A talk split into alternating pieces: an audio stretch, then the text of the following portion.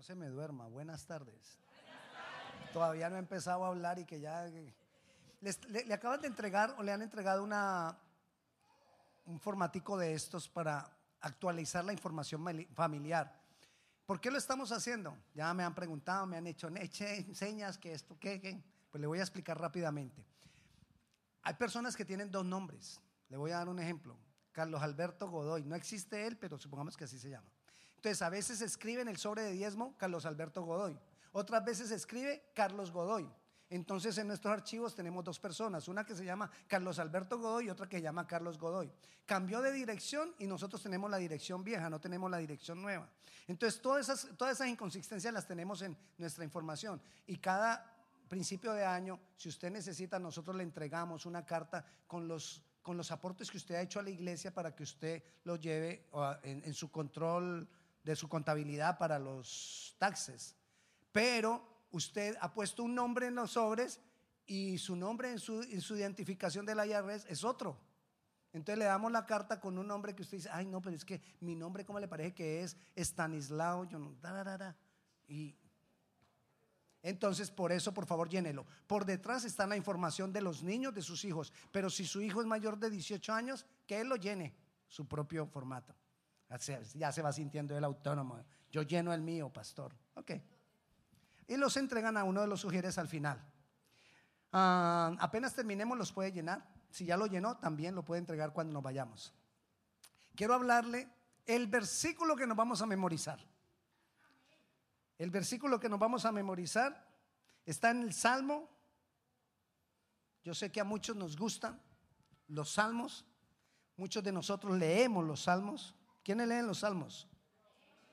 Ok, vamos a, a memorizar Salmo 94, 22. Mas Jehová me ha sido por refugio y mi Dios por roca de mi confianza. Amén. Eso es lo que nosotros vamos a memorizar. El Señor es mi fortaleza, dice otra versión, la nueva tradición viviente. Mi Dios es la roca poderosa donde me escondo. Amén. Quiero hablarles acerca de el estanque de Siloé. Las aguas de la unción, el gobierno de Dios. Las tres cosas están relacionadas. Y quiero hablarle de eso. Quiero hablarle del Espíritu Santo. Y voy a comenzar contando la historia acerca del estanque de Siloé, para que nos vayamos enrutando en lo que quiero que entendamos en esta mañana, en esta tarde. El estanque de Siloé era un depósito de agua que lo construyó Ezequías, el rey Ezequías, unos 700, 800 años antes de Cristo. Ezequías se sintió amenazado por el rey de Asiria. El rey de Asiria empezó a decir, voy a sitiar Judá. ¿Qué es sitiar? Cuando sitiaban algo es que venía el enemigo, rodeaba la ciudad y empezaba a cortar los recursos. Lo principal, lo primero que cortaban era el agua, para que no tuvieran agua y entonces se iban debilitando adentro y cuando estaban débiles podían tomarlos y dominar la ciudad. Entonces Ezequías empieza a oír las amenazas del rey de Asiria y resulta que había un, una fuente fuera de la ciudad de agua que era la fuente de Gión. La fuente de Gión estaba allá afuera. Entonces Ezequías hace unos, muros, hace unos muros alrededor de la ciudad y construye unos túneles subterráneos que saquen el agua y la lleven dentro de la ciudad y dentro de la ciudad construye el estanque de Siloé. Trayendo las aguas. Entonces las aguas están allá, pero de un momento a otro en, el, en, la fuente de Gión, las aguas se iban yendo por, el túnel, por debajo. Y el agua se iba mermando, porque el agua estaba llegando al estanque de Siloé. Pero quiero hablarte, además de lo eso que hizo Ezequías. Ah, bueno, le voy a contar. Ezequías entonces construye eso. Y esa, esa agua ahí lo va manteniendo firme al pueblo mientras vienen las amenazas del rey asirio y el rey asirio viene y rodea la ciudad y empieza a hablar, ningún ningún dios de mis enemigos me ha resistido, no hay dios que me resista. ¿Y quién va a ser Jehová para que me resista a mí? Y empezó a hablar en contra de Jehová, en contra de nuestro Dios. Pero ¿por qué se mantenía en pie todavía Ezequías? Porque tenía las aguas dentro en el interior. El hecho es que Dios manda un ángel para que derrote el campamento del rey de Asiria y el rey de Asiria tiene que irse avergonzado. Se tiene que ir avergonzado porque perdió después de haber hablado tanto en contra de Jehová nuestro Dios. Esas aguas que vinieron por los túneles al estanque de Siloé venían de Gión. Esa fuente de Gión la llamaban desde eso la fuente de salvación, porque de ahí sacaron las aguas para mantenerse salvos hasta que el Señor manifestó su milagro, su poder y su gloria. Amén. Pero además esas aguas también eran llamadas, esa fuente era llamada la fuente de la unción, porque en esa fuente iban y ungían a los reyes. En la época del rey David, el rey David llamó al profeta y al sacerdote y les dijo, tomen a mi hijo Salomón y llévenlo a la fuente de la unción y únjanlo como rey. Y Salomón fue rey. Entonces, por eso esas aguas eran llamadas las aguas de la unción y las aguas de salvación. Amén. Eso es entonces de donde salen las aguas que están en el estanque de Siloé. Pero el estanque de Siloé son aguas en el interior. la fuente de Gión son aguas afuera. ¿A qué voy con todo esto? Hoy en día, las aguas de Dios son el Espíritu Santo fluyendo en nosotros. Y yo tengo que hacer lo mismo que hizo el rey Ezequías. Traer las aguas a mi interior. ¿Cuáles aguas? Las aguas de la unción que traen salvación. Las aguas de la, unción, que se van a manifestar a mi vida. Yo necesito aprender hasta a hacer como Ezequías un estanque de Siloé en mi vida. Yo necesito tener con precaución, es decir, con anterioridad, mantener aguas en mi regazo. Todo esto que lo he hablado lo encuentra en Segunda de Crónicas, capítulo 32. Pero también Isaías habló del estanque de Siloé. Y quiero que vayamos a Isaías.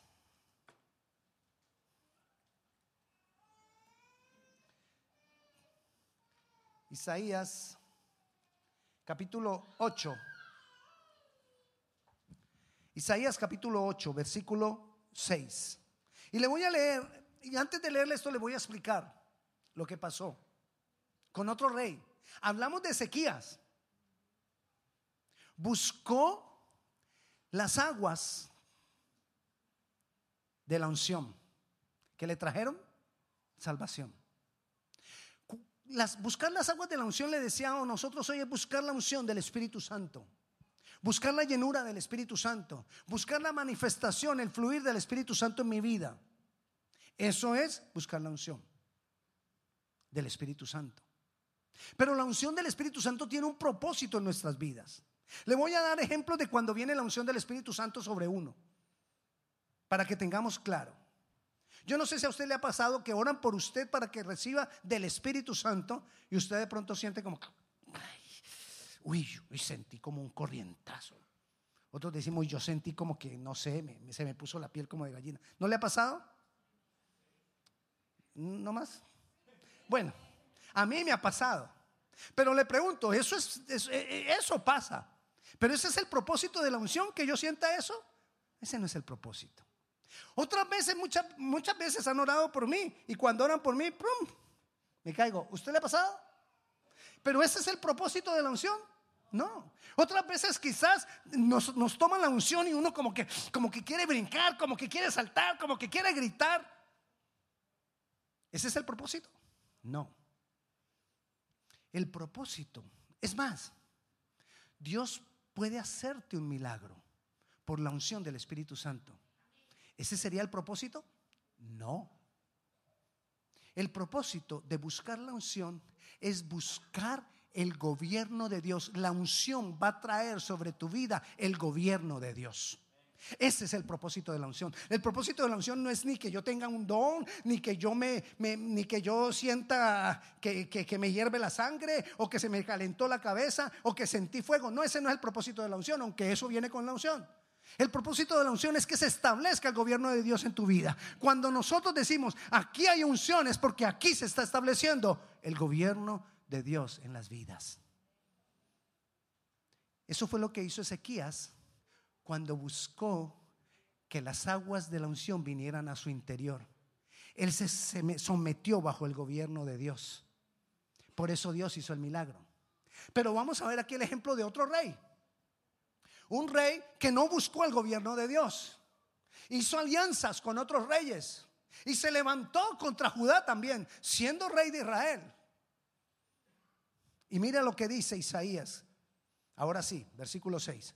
Por cuanto desechó este pueblo las aguas de Siloé, que corren mansamente, y se regocijó con Resín y con el hijo de Remalías, he aquí por tanto que el Señor hace subir sobre ellos aguas de ríos impetuosas y muchas.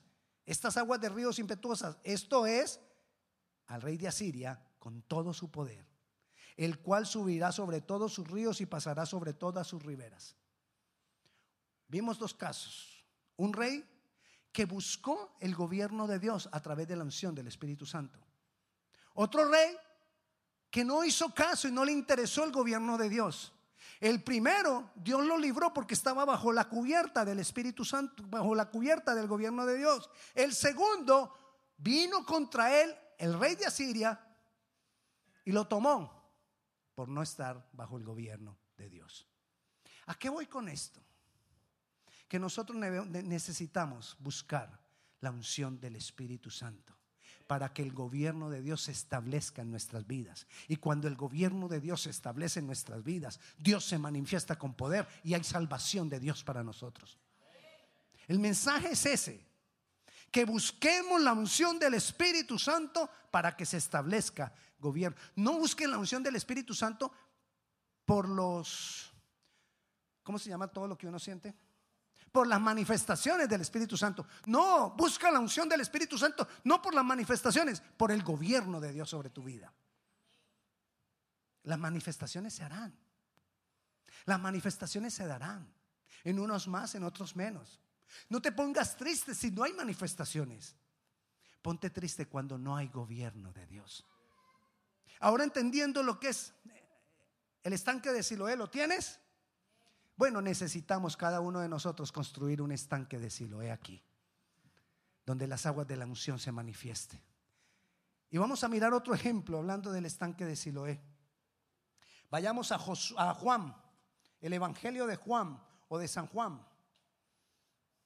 Puedes decirle Evangelio de San Juan o puedes decirle Evangelio de Juan. Los que tenemos confianza con él, pues le decimos Juan. Somos consiervos, hermanos en Cristo. Ok, el Evangelio de San Juan dice el versículo 1, al pasar Jesús vio un hombre ciego de nacimiento. Imagínese, un hombre ciego de nacimiento. Todo lo que puede estar alrededor de un hombre ciego de nacimiento. Uno, nunca ha visto luz, nunca ha visto ningún color, nunca ha visto nada.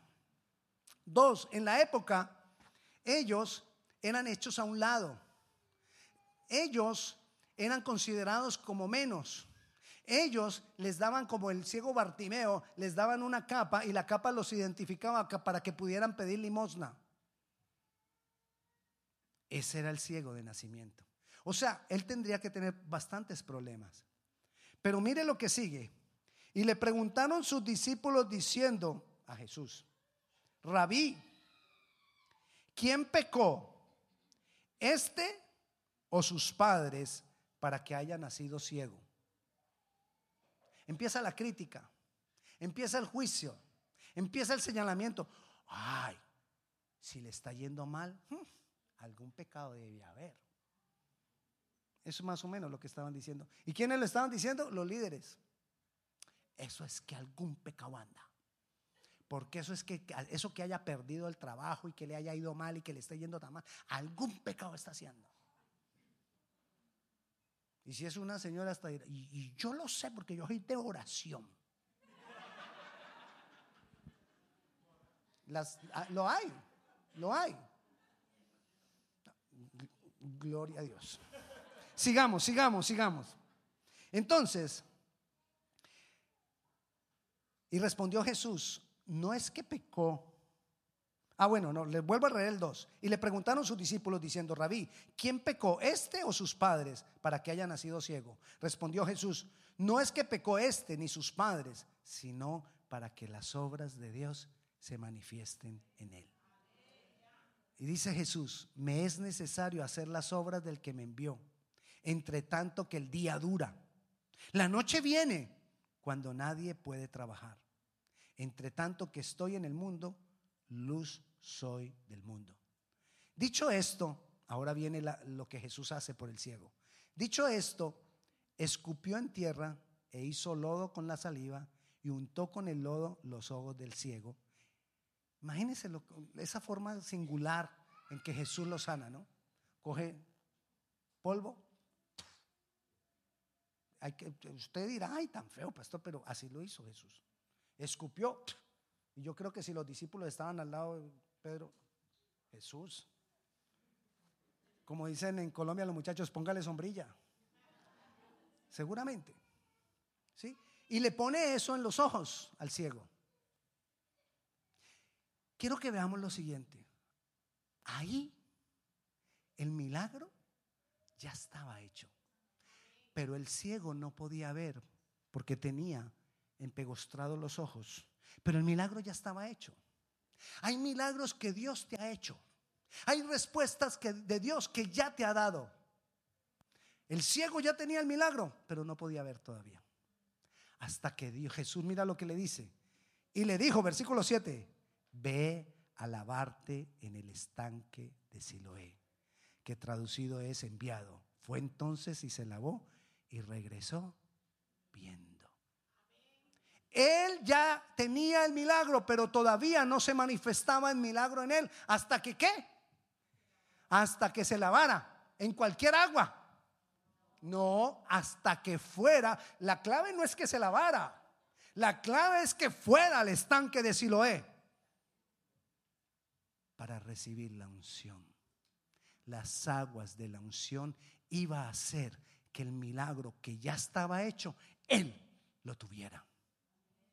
Si tú tienes un estanque de Siloé, tú vas a ver muchos milagros que Jesús ya ha hecho por ti, los vas a ver manifestados. Necesitamos establecer, construir un estanque de Siloé en nuestras vidas, una relación íntima con el Espíritu Santo, una comunión íntima y permanente con el Espíritu Santo, donde esas aguas de la unción fluyan y traigan la salvación a nuestras vidas. Que la salvación son sus respuestas, sus bendiciones, sus milagros, su poder manifestado en cada uno de nosotros. Amén. Ella quedó viendo y se fue para la casa. Es lo que sigue. Y cuando fue llegando a la casa, los vecinos empiezan a mirar. Si usted ve cuando una persona ha sido ciega de nacimiento, cuando empieza a ver, seguramente sus facciones cambian un poco. Porque si la persona es ciega, esta parte de aquí de los, las cuencas de los ojos son como hundidas. Pero cuando ya tiene ojos, que lo que hizo el milagro que Jesús hizo fue un milagro creativo, porque lo que estaba vacío lo llenó con todos los, los músculos, con todos los nervios, con todo lo que tiene el ojo. Entonces su aspecto hasta cambia. Tanto que él fue llegando de, los vecinos y dicen, y este, este, se parece al vecino. Este se parece al ciego, pero como que no es el ciego porque lo veo como diferente y además ve. Y entonces él les dice, sí, soy yo. Vamos al versículo 9. Unos decían, Él es, y otros, a Él se parece. Y Él decía, soy yo. Y le dijeron, ¿cómo te fueron abiertos los ojos? Y Él respondió, mire ahora, la revelación de quién es Dios va a ser progresiva en nuestras vidas. Por eso nosotros necesitamos mantener construido el estanque de Siloé. No es que una vez yo logré la unción del Espíritu Santo y ya con eso. No. Mire la primera respuesta que dijo el ciego, el ex ciego, el ex ciego respecto de Jesús cuando le dijeron, ¿cómo te fueron abiertos los ojos? Y respondió él y dijo, aquel hombre que se llama Jesús fue que él me hizo el milagro. Me dijo que me fuera a lavar el estanque de Siloé, me puso lodo y ya. ¿Quién era en ese momento Jesús para él? Aquel que hace milagros. Aquel, ese. Ahí no hay revelación de quién es Dios. Sin embargo, había tenido un milagro. ¿Por qué? Porque había ido al estanque de Siloé. Cuando nosotros tenemos un estanque en la relación con el Espíritu Santo, el Espíritu Santo poco a poco te va a ir revelando, nos va a ir revelando quién es Jesús. Hasta que tengamos y hasta que tengamos y entendamos verdaderamente quién es Jesús. Luego entonces los fariseos se enteraron que Jesús había sanado a un ciego y los fariseos querían detener a Jesús. Y entonces ellos cuando, cuando vieron que lo había sanado y que era día de reposo, dijeron, ay, como es día de reposo, aquí lo vamos a tomar a Jesús porque es prohibido hacer ninguna cosa. Y él se puso a sanar gente en el día de reposo. Entonces lo vamos a, agarrar. Traigan a ese ciego, vamos a interrogar al ciego. Y llegó el ciego. Y entonces, versículo 17, volvieron a decirle al ciego, ¿qué dices tú del que te abrió los ojos? Y él dijo, que es profeta. Va cambiando. ¿Qué había dicho antes? Ese, ese que, que hace milagros. Ahora, Él es profeta. Y los fariseos como que no seguían buscando la forma de, detener a Jesús. Y dijeron, bueno, ¿y será que este sí era ciego? Vamos a preguntarle a los papás. Llamemos a los papás. Y llamaron a los papás.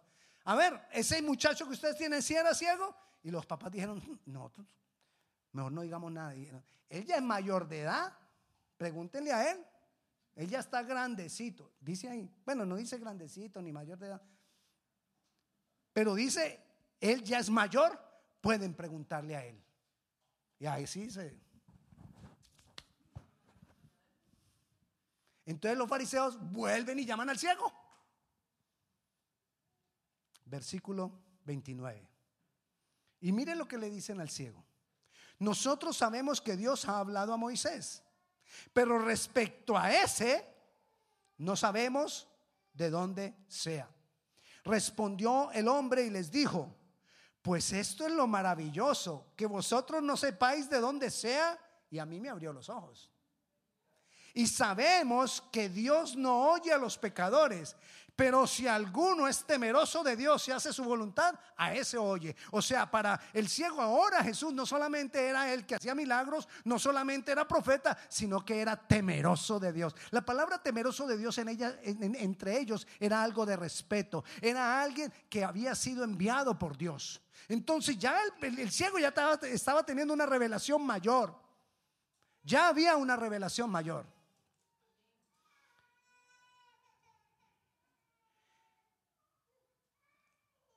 Cuando Jesús se entera, ay, entonces los, fariseos lo sacan y fuera de acá sacaron al, al ex ciego y lo sacan. Jesús sabiendo que lo han sacado, entonces lo, manda a llamar. Ahora el que va a preguntar es Jesús. En el devocional la, la, vamos a escuchar la palabra. Versículo 35. Oyó Jesús que le habían expulsado y hallándole le dijo, ¿crees tú en el Hijo de Dios? Respondió él y dijo, ¿quién es Señor para que crea en él? Le dijo Jesús, pues le has visto. Y el que habla contigo, él es.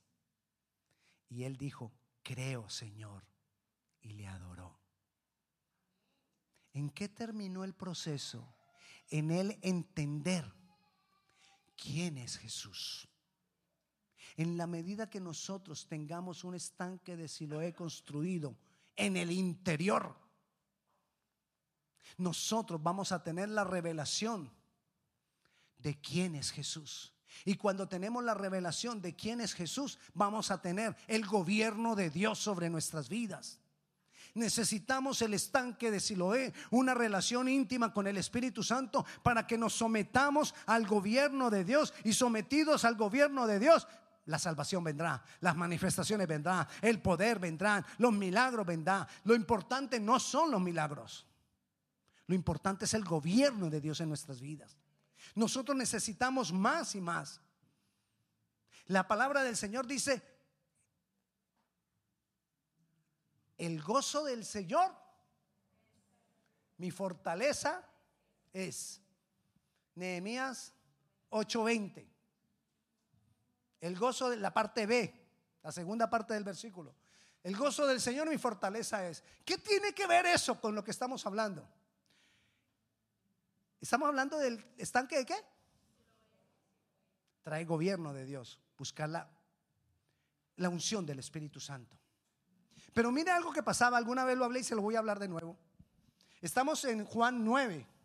Si nosotros echamos una hojita para atrás, vamos a Juan 7. Y miren lo que pasó antes de que Jesús le dijera al ciego que se fuera a lavar al estanque de Siloé. Otra cosa pasó antes. Quizás el día de reposo anterior a este que estaban, es decir, unos días antes. Tres, cuatro días antes. Vamos a leerlo. Génesis capítulo, Génesis. Juan, me fui para la clase del lunes. Juan capítulo 7, versículo 37. En el último y gran día de la fiesta, Jesús se puso en pie y alzó la voz diciendo, quiero, quiero ponerlo en el contexto de esto, de lo que estaba pasando ahí. Jesús, ellos tenían el último y gran día, ellos tenían una fiesta, la, fiesta de las trompetas era una fiesta que duraba siete días. Pero el último día tenían una gran ceremonia que se llamaba la ceremonia del derramamiento de agua. La ceremonia del derramamiento de agua es que estaba todo el mundo alrededor del tabernáculo, alrededor del templo, y todos estaban en silencio. No se oía absolutamente nada. Era un total silencio. No se oía nada y el sacerdote tomaba dos jarras, una de oro y una de plata, y se iba y sacaba agua, a que no sabe de dónde. Del estanque de Siloé. Sacaba agua y venía y la vertía el agua la derramaba sobre el altar del holocausto. Cuando él iba derramando el agua, derramando el agua y todo el mundo en silencio. Cuando terminaba de, derramar el agua, todo el mundo estallaba en un jalel. ¿Ha oído algo de jalel? Aleluya. Jalel es palabra que quiere decir estallido de gozo, de alegría, brincos, saltos, danzas, por gozo y alegría. Cuando él terminaba de derramar las aguas, todo el mundo saltaba de alegría. Muchos se preparaban todo el año para lo que iban a ser llenos de gozo en ese momento. Todos preparaban algo. Había marabaristas que preparaban sus marabares. Habían unos que saltaban altísimo y preparaban sus saltos. Todo era preparado para ese instante, para ese momento. Pero todo el mundo tenía que estar callado hasta que él terminara. Cuando terminara, se producía ese jalel. Pero antes de terminar, cuando él está pensando, es lo que vamos a leer. Todo el mundo tenía que quedarse callado, que hasta se escucharan, la condición era esta, que se escucharan los pasos del sacerdote cuando iba y venía. Mire lo que dice. En el último y gran día de la fiesta, Jesús se puso en pie y alzó la voz diciendo, todos tenían que estar callados. Y el atrevido de mi Jesús nuestro atrevido Jesús se levanta y dice, si alguno tiene sed, venga a mí y beba. El que cree en mí, como dice la escritura, de su interior correrán ríos de agua viva. Esto dijo del Espíritu Santo que habían de recibir los creyentes en él, pues aún no había venido el Espíritu Santo porque Jesús no había sido aún glorificado. ¿Qué estaba diciéndoles Jesús? Eso que se está declarando con la jarra, con las jarras y que va a haber mucho gozo, nadie de ustedes lo va a poner, lo va a poder tener si no cree en mí. Para ellos fue desastroso. ¿Cómo así? O sea que tenemos que depender pues de usted. Sí, Señor. Porque las aguas del Espíritu Santo vendrán a través de mí cuando yo sea glorificado. Amén. Nosotros necesitamos tener de ese gozo. Y ese gozo viene única y exclusivamente porque nosotros tengamos, habiendo creído en Jesús, tengamos una relación con la unción, con el Espíritu Santo. El Espíritu de Jesús, el mismo Espíritu que le dio la victoria, el mismo Espíritu que lo levantó de los muertos, el mismo Espíritu que lo ungió, el mismo Espíritu que lo ungió es el mismo espíritu que nosotros tenemos que buscar construyendo un estanque de Siloé en nuestras vidas. Amén. ¿A qué te invito yo hoy? No importa si hay ceguera, no importa si ha sido rechazado, no importa si ha tenido problemas, no importa si ha habido circunstancias difíciles. Yo necesito construir un estanque de Siloé y traer las aguas del interior del exterior al interior. Tengo que traer las aguas a mi interior. Tengo que buscar al Espíritu Santo. Tengo que buscar el gobierno de Dios. Tengo que construir un estanque de Siloé. Pongámonos de pie.